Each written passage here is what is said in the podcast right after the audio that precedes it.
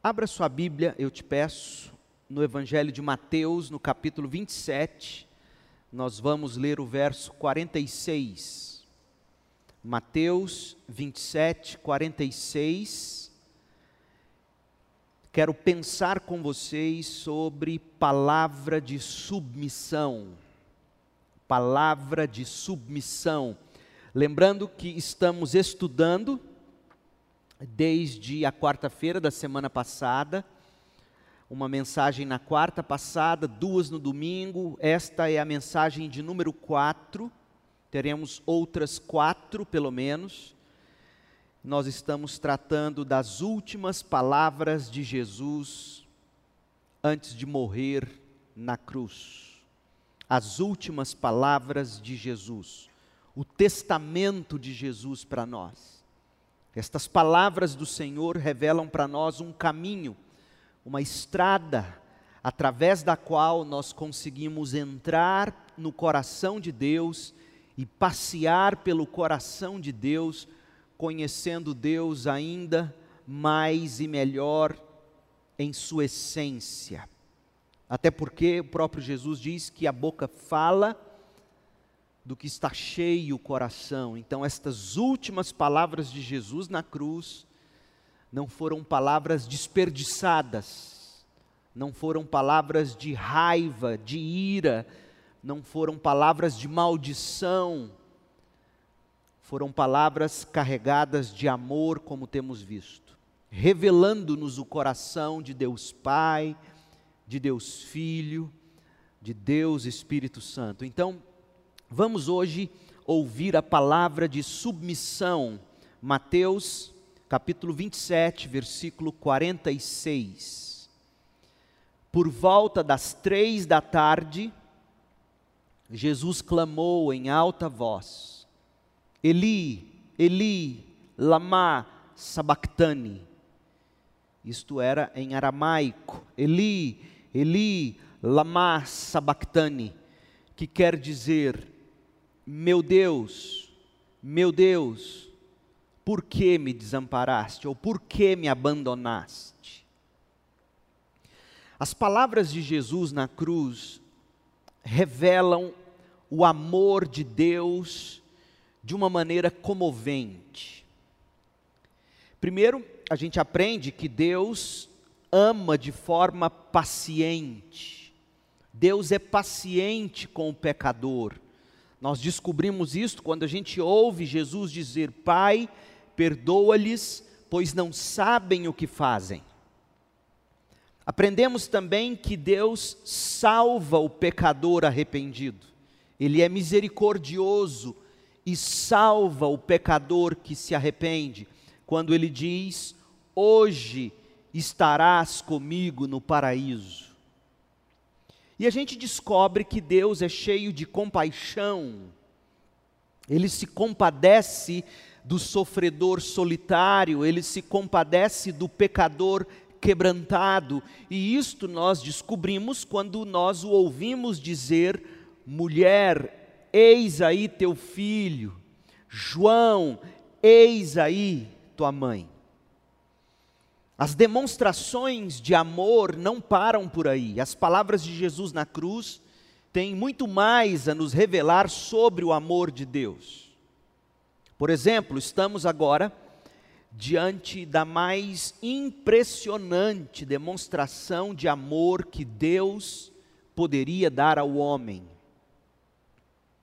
Enviar seu filho para sofrer em nosso lugar a punição que era devida a nós, pecadores, já que o Filho eterno de Deus, Jesus Cristo, quando se fez carne, habitou entre nós, nunca cometeu pecado. Portanto, esta que é a quarta palavra de Jesus dita lá da cruz, expressa, digamos assim, o coração da cruz não é por acaso que esse brado de Jesus, este grito de Jesus lá da cruz, tenha ocorrido exatamente no meio de suas sete palavras. A quarta palavra é a palavra do meio. Ele disse antes desta três, e depois desta ele dirá mais três. Se não me falha a memória, Spurgeon comentou isso, dizendo: Não é à toa que esta palavra de hoje esteja no centro das sete, revelando o coração das palavras de Jesus lá da cruz. A quarta palavra de Jesus revela para nós a submissão do filho ao desejo do Pai de salvar a humanidade. A submissão de Jesus. Jesus não se submeteu ao Pai por imposição. Ele mesmo disse no Evangelho de João, nós lemos, que a comida e a bebida dele era fazer a vontade do Pai, ou seja, ele comia e bebia a vontade de Deus cumprindo-a para a vida dele, revelando para nós que quando ele se submete ao que o pai planejou, o filho assim o faz de todo o coração. O plano de Deus está revelado em João 3,16. Deus amou o mundo de tal maneira que entregou o seu filho ao castigo em nosso lugar. Jesus, por sua vez, submeteu-se alegremente ao plano redentor do Pai. O justo morreu pelo injusto para conduzir-nos a Deus. 1 de Pedro 3, 18. Ouça o que Paulo escreveu, segundo aos Coríntios 5, verso 21. Aquele que não conheceu o pecado, este é Jesus, aquele que não conheceu o pecado, ele, Deus, Deus o fez pecado por nós. Nele, Jesus, ele fez Jesus pecado por nós para que fôssemos feitos justiça de Deus. O Pai, então, virou as costas ao filho lá na cruz. Por isso Jesus grita e brada: Deus meu, Deus meu, por que me abandonaste? O pai virou as costas para o filho na cruz. Por quê? Porque sendo santo, Deus não pode coexistir com o pecado. Em outras palavras, escreveu um, um dos grandes pastores da história, ele foi pastor da igreja do Moody, Irving Lutzer, ele escreveu o seguinte: quando o pai abandonou o filho na cruz, a ponto de Jesus dizer: Deus meu, Deus meu, por que me abandonaste? Quando o pai abandonou o filho, a trindade não foi dividida em duas. Ocorreu sim uma interrupção no relacionamento entre pai e filho. Não a ruptura na unidade fundamental existente entre o Pai e o Filho eterno. Jesus não deixa de ser Deus, mas de alguma forma que nossa mente finita não consegue compreender, pois posto que é, que é grandioso e glorioso demais, não deixa de ser Deus, mas sofre a ruptura no relacionamento com o Pai. Relacionamento este que ele teve desde sempre, desde toda a eternidade, e do qual ele sempre gozou de alegria. Foi por isso, foi por experimentar essa ruptura no relacionamento, que Jesus bradou, Mateus 27, 46, Deus meu, Deus meu, por que me abandonaste? O filho se submeteu ao plano de Deus. O filho sofreu o abandono do pai, para que todo aquele que crê jamais precisasse sofrer a angústia daquela horrível separação. Exatamente como está escrito em Hebreus 13, verso 5: De maneira alguma te deixarei, nunca, jamais te abandonarei. Estas são palavras de Deus para os seus filhos. De maneira alguma te deixarei, nunca, jamais te abandonarei. Hebreus 13, 5. Mas isto só é possível porque Cristo na cruz sofreu a ruptura de seu relacionamento eterno com o Pai. Feitas estas considerações, o que eu desejo fazer é chamar sua atenção para três fatos importantes neste episódio da crucificação. Nesta palavra de Jesus, nesta quarta palavra de Jesus lá da cruz, nós ouvimos três coisas, pelo menos. Primeiro, uma palavra de submissão em meio à escuridão do Calvário. Segundo, uma palavra de submissão em meio à solidão do Calvário. Terceiro, uma palavra de submissão em meio à alienação do Calvário. Então eu quero olhar com vocês e estudar com vocês a escuridão, a solidão e a alienação do Calvário uma palavra de submissão em meio à escuridão do Calvário. Mateus, o evangelista, nos informa que do meio-dia às três horas da tarde houve trevas sobre toda a terra. Mateus 27, 45. Trevas. De onde vieram aquelas trevas? alguns céticos, alguns daqueles que não gostam de milagres, não aceitam milagres, por dizerem que, que não passa pelo crivo da razão, alguns dizem, não, o que aconteceu ali foi um eclipse solar. Do meio-dia às três da tarde houve um eclipse. Outros dizem, não, uma tempestade de areia tão forte que cobriu o sol. Mas nada disso foi o que aconteceu por uma razão. Primeiro, o período era da Páscoa. E naquela época do ano, era muito improvável que isso acontecesse eclipse. Eclipse precisava de lua nova. Naquele período da Páscoa, a lua era cheia. Não foi um eclipse. As trevas também não foram causadas por uma tempestade de areia, posto que tal coisa não é comum naquela localização específica. Aquela era uma escuridão sobrenatural, enviada pelo próprio Deus, enquanto Jesus sofria a punição pelo pecado no lugar do pecador. E talvez você se pergunte: por que aquela escuridão? Qual é a razão para tamanhas trevas? O que Deus nos ensina quando Ele mesmo escurece o sol do meio-dia às três da tarde, enquanto seu filho sofria as agonias do abandono lá na cruz.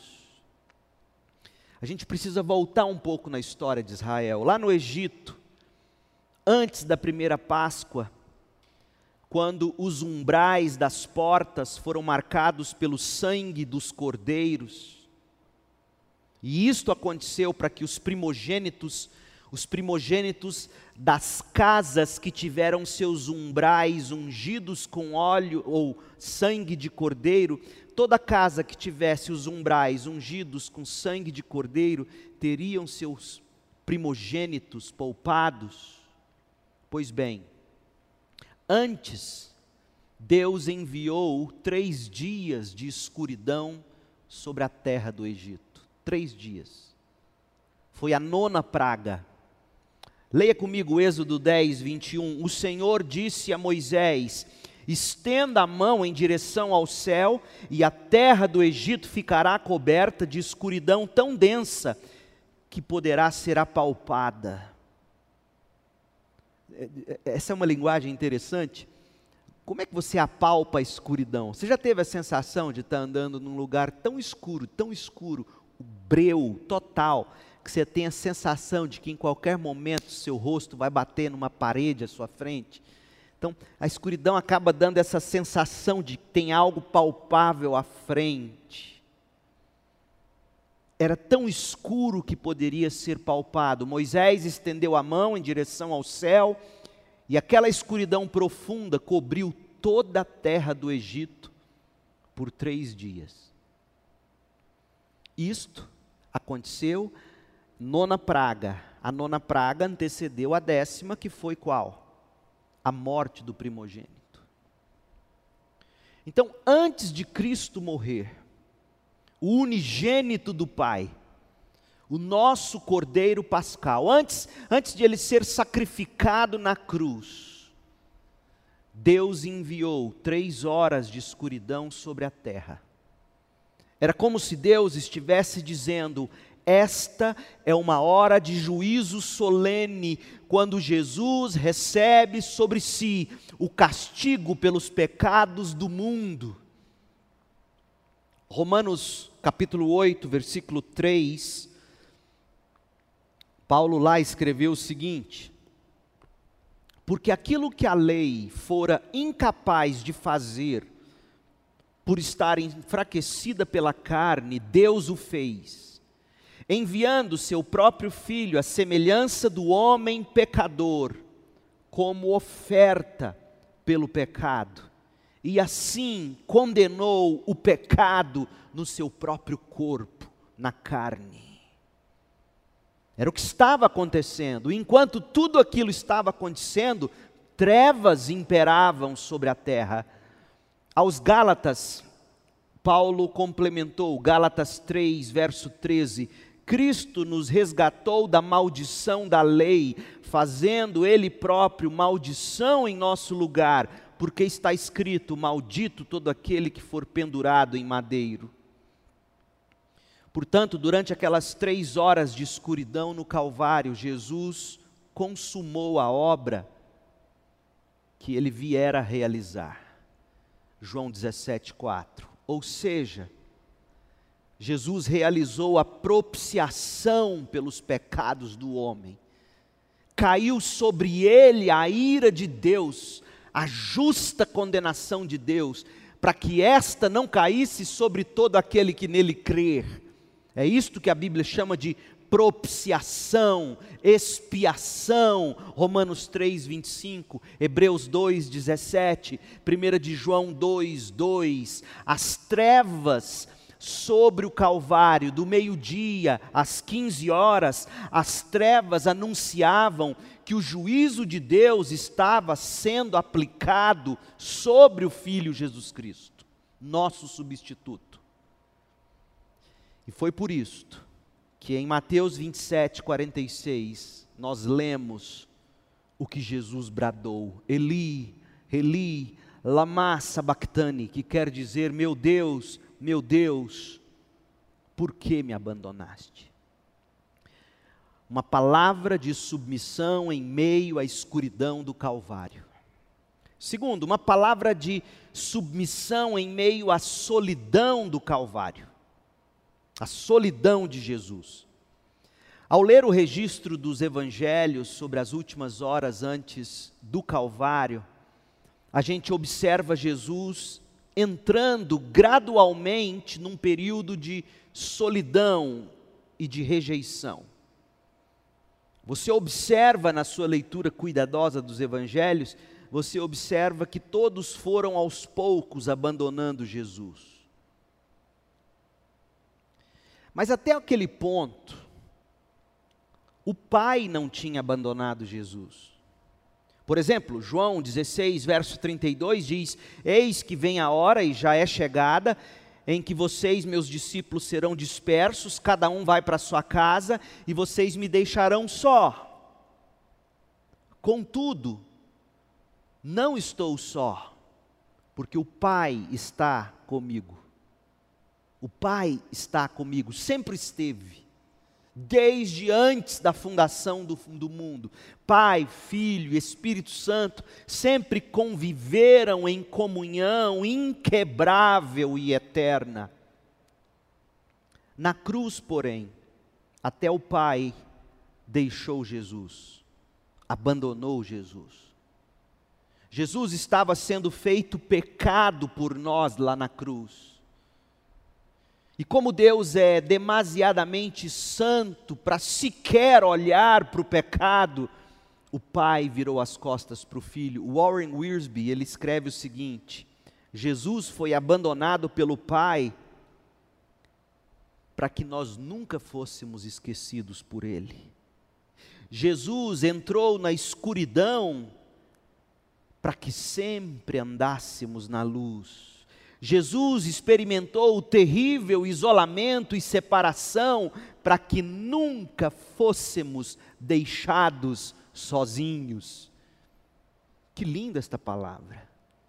Nós não sabemos o que Jesus experimentou naquelas horas de abandono e trevas. Não sabemos.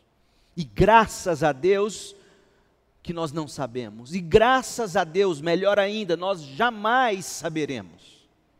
Nós não sabemos o que de fato Jesus experimentou em termos de angústia, dor e sofrimento naquelas três horas mais escuras do universo, quando o Pai, Deus Pai, vira as costas para Deus Filho. A Bíblia não descreve para nós o que se passou no coração de Jesus.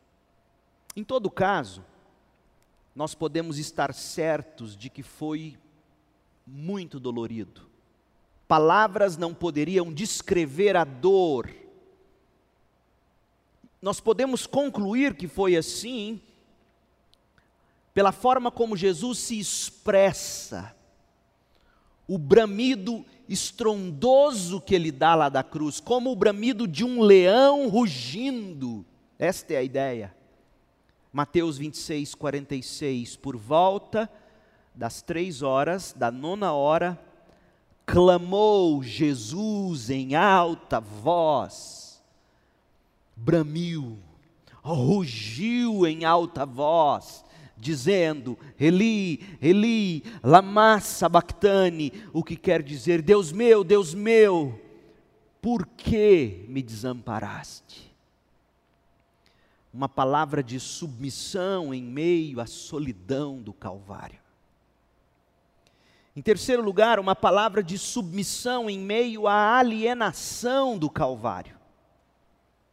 Assombra-nos a escuridão do Calvário, porque nós enxergamos as trevas que prenunciam os horrores do inferno. O que torna inferno inferno é que no inferno não há a bondade e o amor de Deus. O rosto gracioso de Deus resplandecendo sobre os seus. No inferno, o que existe é ira de Deus, é condenação de Deus.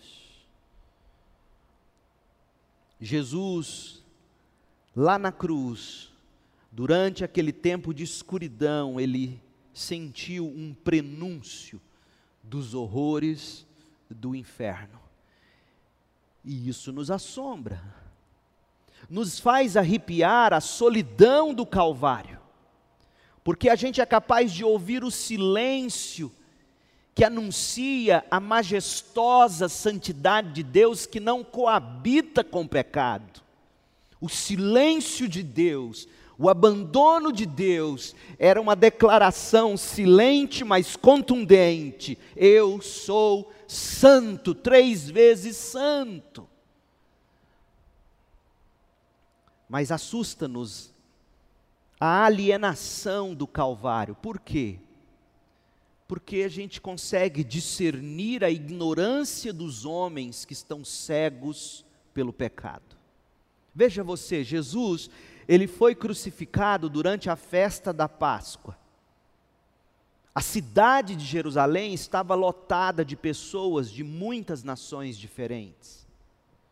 Judeus de sangue, judeus prosélitos, peregrinos judeus e muitos curiosos que foram e iam para Jerusalém e lá se reuniam, se encontravam para celebrar, celebrar a Páscoa. E muitos daqueles, como Jesus havia se tornado uma espécie de popstar no meio do povo, muitos daqueles certamente se dirigiram ao Gólgota, o local da caveira onde Jesus estava sendo crucificado, para assistir aquele espetáculo de horror. Soldados romanos também cercavam a cruz para garantir a segurança, garantir que nenhum dos seguidores de Jesus fossem até a cruz e de lá o arrancassem, ou nenhum outro bando ou bandido fosse e tirasse os demais ladrões da cruz. Líderes religiosos judeus estavam também aos pés da cruz, todos insultavam e escarneciam de Jesus. Curioso foi que ninguém naquele local compreendeu o que de fato estava acontecendo. Estavam todos literalmente no escuro, cegos pelo pecado. Primeiro, a gente vê que aquele povo estava cego para as Escrituras. Cego. Por que, que eu digo isso? Quando Jesus grita, Eli, Eli, lama sabachthani, era o idioma falado, era a língua corrente, Jesus falava em aramaico, que quer dizer, Deus meu, Deus meu, por que me desamparaste? Qualquer estudioso do Antigo Testamento, qualquer homem de piedade sincera que conhecesse as Escrituras, reconheceria que Jesus estava citando um trecho do Salmo 22. Óbvio que o que Jesus estava fazendo era pegar o Salmo 22, que era escrito em hebraico, mas também em aramaico, porque alguns já não entendiam muito mais do hebraico ali, e, e, é óbvio que ele estava colocando as palavras do salmo hebraico na língua corrente, mas quem conhecesse a Bíblia saberia, não, o que Jesus está dizendo é, é citar o Salmo 22. Deus meu, Deus meu, por que me desamparaste? Ainda mais um texto do Saltério, que era um livro, e é um livro tão amado pelos judeus. Conheço a história de um judeu que era grande amigo do meu professor de hebraico nos Estados Unidos, colega do doutor John Selhammer, para os estudiosos do Antigo Testamento, esse nome é um dos nomes mais aclamados, ele foi meu professor de Antigo Testamento e hebraico, e ele contando para nós de um amigo que ele tinha que conhecia de cabeça e de coração o saltério, e dependendo do trecho que você dissesse em hebraico, se você soubesse falar o hebraico bíblico, que é diferente do hebraico moderno, aquele judeu, amigo do John Selhammer, era capaz de dizer: esse trecho aparece em tais e tais lugares, em tais e tais salmos. O judeu conhecia esse salmo de coração. E quando Jesus diz: Deus meu, Deus meu, por que me desamparaste? Olha o que Mateus nos registra. Mateus 27, 46. Aquelas pessoas pensaram que ele estava chamando o profeta Elias. Loucura isso daqui. Porque se eles tivessem lido o Salmo 22 com cuidado, se eles de fato conhecessem de coração o Salmo 22, tivessem meditado nele, no que estava acontecendo com Jesus no Calvário, eles teriam ficado surpresos com os paralelos entre as palavras de Davi no Salmo e aquele triste acontecimento no Gólgota se eles tivessem investigado melhor as passagens messiânicas do Antigo Testamento, especialmente os livros de Isaías e Zacarias, eles teriam descoberto que eles estavam sim crucificando o Messias, mas aqueles homens estavam cegos em relação à Bíblia. O preconceito teológico os impedia de interpretar e aplicar as Escrituras adequadamente à vida e ao cotidiano deles. Veja como o preconceito é capaz de nos cegar para o significado das Escrituras. Jesus fazendo uma citação direta de um salmo, para lá de conhecido. E eles dizendo: será que ele está falando de, de Elias? Não tem outro nome. É pura estupidez o que estava acontecendo. Aquele povo estava cego em relação às Escrituras. Em segundo lugar, aquele povo estava cego em relação ao Salvador. Cego em relação ao Salvador. Eles não estavam cegos apenas em relação à Bíblia, mas também em relação a Cristo, o Messias. Veja, a profecia, a profecia de Davi estava se cumprindo ali diante dos olhos de todos que estavam aos pés da cruz. E, no entanto, o povo não via, nem conseguia discernir o que estava acontecendo. Por quê? porque o orgulho do coração os impedia de enxergar a verdade. De fato, o orgulho do coração deles fazia com que eles argumentassem mais ou menos nos seguintes termos: como é que o Messias glorioso de Israel pode ser ao mesmo tempo um salvador sofredor morrendo numa cruz? Eles não conseguiam entender isso. Eles não conseguiam entender o que Jesus tinha dito diante das autoridades romanas, inclusive judaicas, quando disse: Olha, o meu reino não é deste mundo. Eles não queriam isso, eles não queriam um Messias cujo reino não fosse deste mundo. O que eles queriam? Eles queriam libertação política, eles queriam prosperidade pessoal, eles não queriam aquilo para o que Jesus de fato veio, que é oferecer salvação espiritual. Para daí sim, num segundo momento, ainda por vir, mesmo para nós hoje, ainda por vir, aí sim ele virá estabelecer seu reino definitivamente, inaugurando aqui um novo céu e uma nova terra. Mas o preconceito deles, o desejo deles por um Cristo, que os tornasse vitoriosos sobre os líderes políticos, que os tornassem prósperos em termos materiais e de bem-estar, faziam com que eles olhassem para os cumprimentos da Bíblia diante dos olhos deles e não enxergassem, meu povo, qualquer semelhança não é mera coincidência em nossos dias. Não é o Jesus dos evangelhos que a maioria daqueles que lotam os templos evangélicos hoje desejam. Não é esse Messias sofredor que morreu, tomou sobre si o pecado, foi sepultado, mas ressuscitou vitorioso para que todo aquele que nele crê não experimente o abandono do Pai, o juízo de Deus.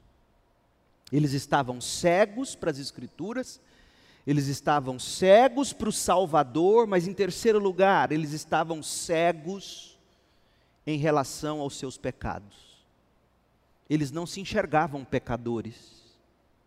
Ouça o que Pedro disse aos líderes judeus no dia de Pentecostes, fazendo referência a esses dias do Gólgota, da cruz. Olha o que Atos 3, 14 e 15 dizem. Vocês rejeitaram ouça bem o verbo, rejeitaram o santo e justo. E em seu lugar exigiram que um assassino fosse liberto. Vocês, ao rejeitarem o santo e justo, preferindo um pecador, um ladrão, um malfeitor no lugar dele, vocês mataram o autor da vida, mas Deus o ressuscitou dos mortos, e nós somos testemunhas desse fato. E olha o verso 17 deste mesmo capítulo 3 de Atos: Irmãos, sei que vocês e seus líderes agiram por ignorância. Ignorância da Bíblia, ignorância quanto ao Salvador, ignorância quanto à sua maior necessidade. Eles achavam que a maior necessidade deles era de um governo justo sobre eles. E Jesus diz: não, a maior necessidade de vocês é sarar a doença do pecado o meu povo. Parece que eu ouço os mesmos judeus na igreja evangélica brasileira, achando que o nosso maior problema é ter sobre nós um governo que não seja liberal capitalista. Não, nosso maior problema não é qualquer ideologia. E para aqueles que temem, digam, oh, o pastor é socialista. Não, não sou socialista. Não sou comunista. Não sou de esquerda. Eu sou de direita mas me assusta, me assusta profundamente a igreja evangélica brasileira achar que o nosso maior problema é se um dia um esquerda assumir a presidência. Esse não será nosso maior problema. Por mais terrível que isso um dia possa ser, e eu creio que poderá ser sim, o nosso maior problema é continuarmos cegos, sem sermos capazes de enxergar que o nosso maior problema é o pecado que já nos condena, meu povo. Que já nos condena. Aquele era um povo bastante religioso, mas era um povo cego para a verdade cego para o conteúdo da Bíblia, cego para a verdade sobre o Salvador Jesus, cego para a realidade dos pecados deles. Mas aquele não era um problema só para o homem dos dias de Jesus, é um problema do homem contemporâneo. Quer ver uma coisa? Nós dissemos que aqueles homens eram cegos para a Bíblia, cegos para o Salvador, cegos para o pecado deles. O homem contemporâneo distorce a Bíblia. Alguns tiram da Bíblia todo o cunho sobrenatural. Outros transformam a Bíblia num manual ideológico, politicamente falando. Outros fazem da Bíblia apenas um campo de estudos e de intelectualidade religiosa. Outros usam a Bíblia como vara de condão eu soube de um líder espiritual, dito cristão, protestante, evangélico, que recomendava, veja você, que a pessoa, para se ver livre de qualquer problema espiritual, deveria fazer cópias do Salmo 91 e, e fazer um chá com as folhas do Salmo 91 e tomar. Meu Deus do céu crentes que acham que só pelo fato de terem a Bíblia aberta numa determinada passagem na casa deles, crentes que distorcem as Escrituras, que não conhecem a Bíblia, que não lê a Bíblia, como isso é triste no nosso meio.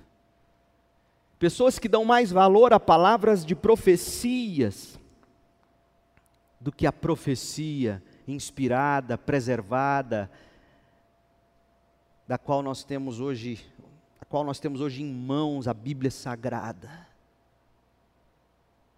O povo judeu era muito parecido com o que se vê hoje. Dava maior valor na Bíblia, morreria pela Bíblia, mas, mas num termo chavão, num nome genérico, Bíblia, palavra de Deus. Mas quando você começava a falar das Escrituras, eles achavam ruim, é impressionante como é que as pessoas têm preguiça de ler e de ouvir pregação, por exemplo. Pessoas têm preguiça. Há cultos nesses dias que hoje a gente assiste pela internet, chega a ser absurdo, um culto que dura duas horas, no máximo, talvez uma hora e vinte, uma hora e quinze de música, música, aviso, apresentação. O pastor vai pregar uns 30 minutinhos, quando muito. O povo não conhece a Bíblia. O povo não dá valor à Bíblia, o povo não entende que o centro da vida cristã, o centro do culto cristão, o centro da espiritualidade cristã é a exposição das Escrituras. É isto que nos torna protestantes. O homem contemporâneo despreza e distorce as Escrituras. Em segundo lugar, o homem contemporâneo descarta o Salvador Jesus. Descarta descaradamente o Cristo dos Evangelhos. O pior inimigo do cristianismo é a religiosidade, ou seja, o tradicionalismo, o fato de se achar membro de igreja. Gente que briga se você falar em tirar o nome dele do hall de membros, mas que não muda a cor para postar nos seus stories de mídia social cachaça sobre a mesa, vida pagã e ímpia desprezando e pisoteando a obra do Salvador. Você engana quem, seu fariseu? Só você mesmo. Porque o Senhor vê e assiste a tudo isso. Não se brinca com o Salvador. As pessoas têm o desejo de se religarem com Deus sem Cristo. Elas se religam diretamente segundo suas próprias forças, suas tradições, suas múltiplas religiões ou religiosidades, filosofias de vida, mas a verdade é que ninguém vai a Deus se não for somente por Cristo Jesus.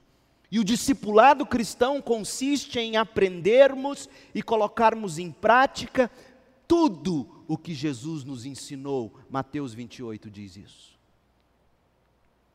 Então você pode dizer que tem o Salvador Jesus Cristo se você é daquele ou daquela que procura conhecer e aprender tudo que Jesus ensinou para poder viver isto. Isto é cristianismo. E quem vive diferente disso está descartando o Salvador. Por mais que se diga crente, cristão, membro de igreja.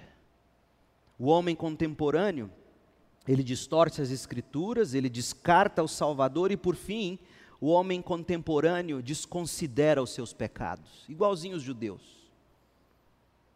A nossa geração vive se esquivando de responsabilidades o homem moderno vive negando ou transferindo a sua culpa. As pessoas vivem desculpando seus fracassos morais, dando nomes que a Bíblia sequer conhece. Ninguém admite mais ser pecador. As pessoas hoje dizem ter transtornos, desvios, síndromes. para tudo aquilo que a Bíblia chama de pecado. E meu povo, todo bom tratamento começa com o diagnóstico certo. Você não vai saber qual remédio tomar para te curar se você não souber de fato qual é a sua doença. E enquanto nós não dermos nome ao que de fato é o nosso maior problema, nós não saberemos como usar a Bíblia no poder do Espírito Santo para nos curar. Os judeus achavam que o problema deles é que Roma era muito injusta. Que eles precisavam de um rei justo, da linhagem de Davi, para fazer deles um grande império onde ninguém mexesse com eles e eles vivessem tranquilos para sempre, desfrutando das bênçãos da terra que mana leite e mel. Parece evangelho da prosperidade, né? Mas era isso que os judeus queriam é o mesmo que a igreja evangélica hoje quer, para nossa desgraça e grande tristeza. A quarta palavra de Jesus, lá da cruz, entretanto, anuncia que Jesus, por graça e amor, substituiu o pecador na cruz, submeteu-se ao plano eterno de Deus de salvar suas ovelhas.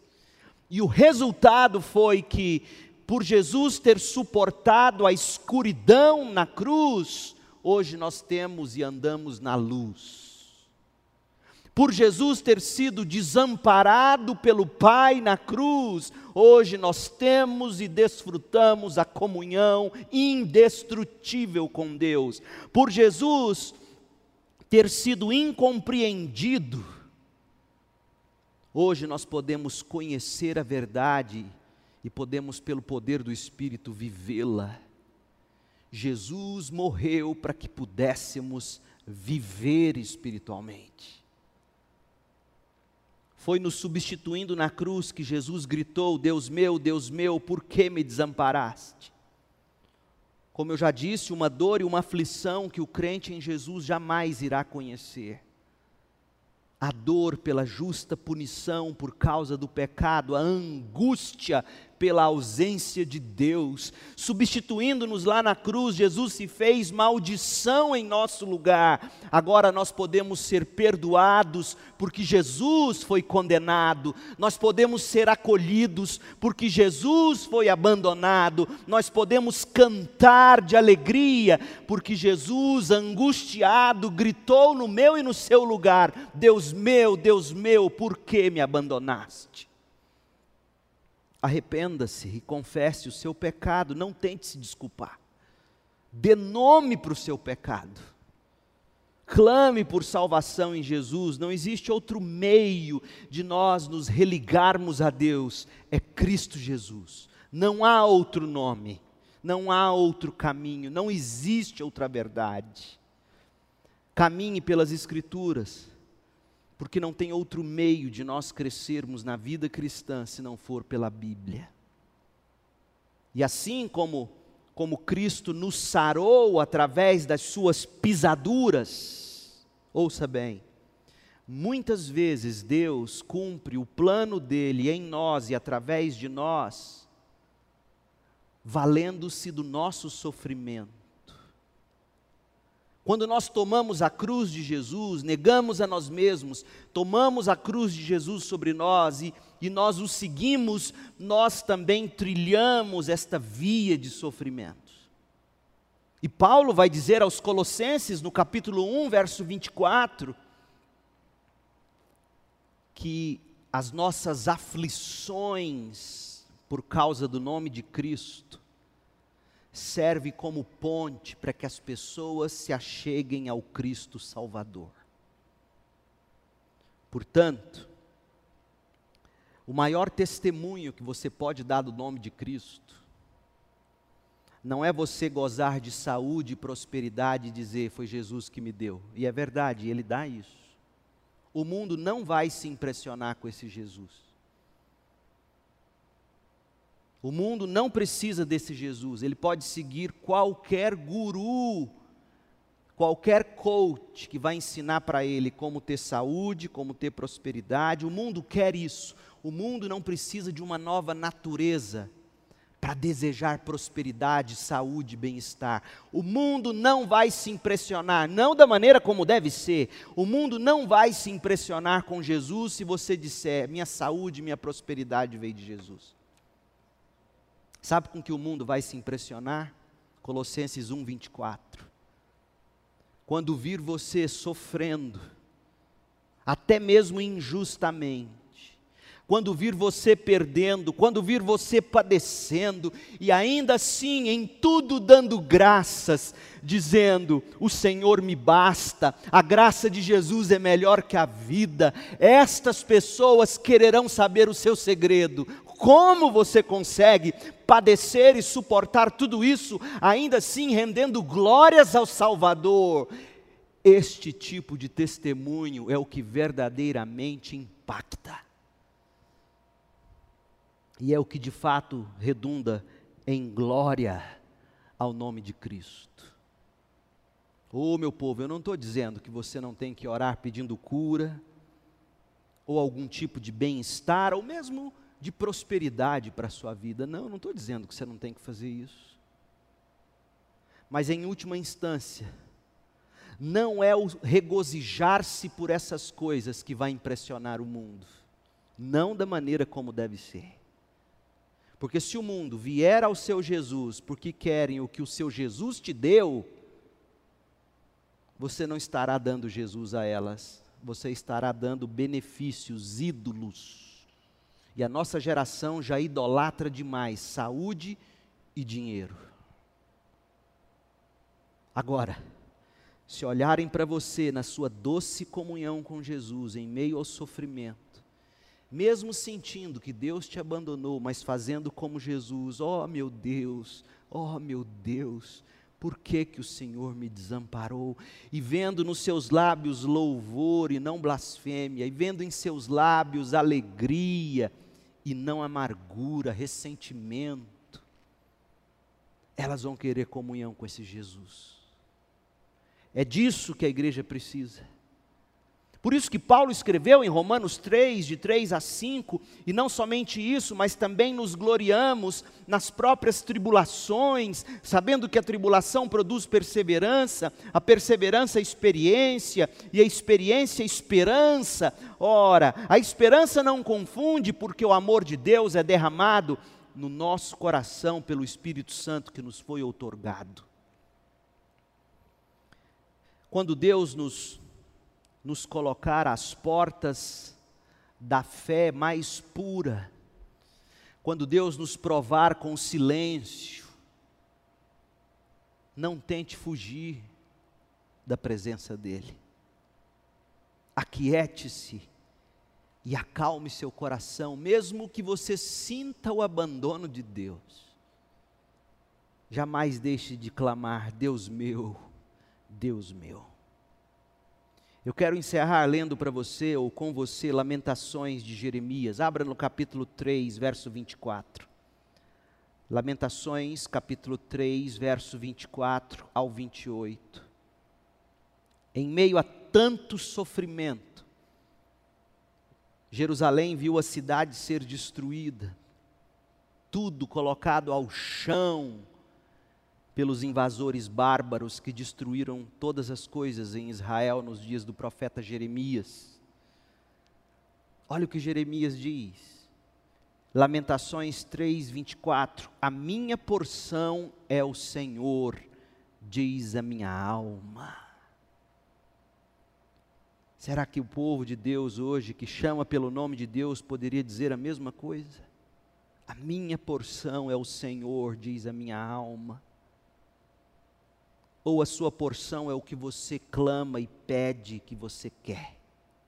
Não, a minha porção é o Senhor, diz a minha alma, portanto esperarei nele.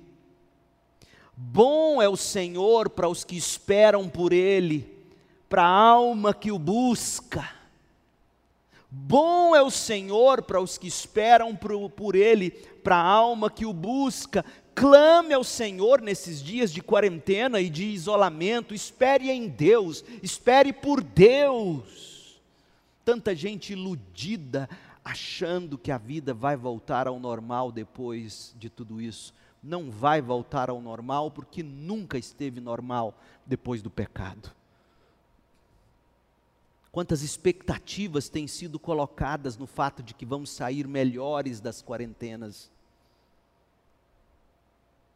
Isso não é verdade.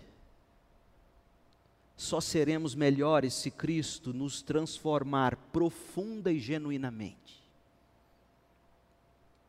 O que eu e você temos que fazer nesse tempo de pandemia não é esperar que o nosso governador diga: está tudo liberado voltem a trabalhar, voltem com os cultos públicos, voltem às aulas. Ah, isso vai ser muito bom. Será muito melhor pregar com a igreja cheia em vez de ficar falando só para vocês diante de uma câmera. Mas do que nós mais precisamos não é do fim da quarentena, nem mesmo da cura para o coronavírus. Nós precisamos do Senhor o Senhor é a nossa porção, portanto esperaremos nele. Bom é o Senhor para os que esperam por ele, bom é o Senhor para a alma que o busca, bom é aguardar a salvação do Senhor. Salvação do Senhor. E aguardar de que jeito? Em silêncio.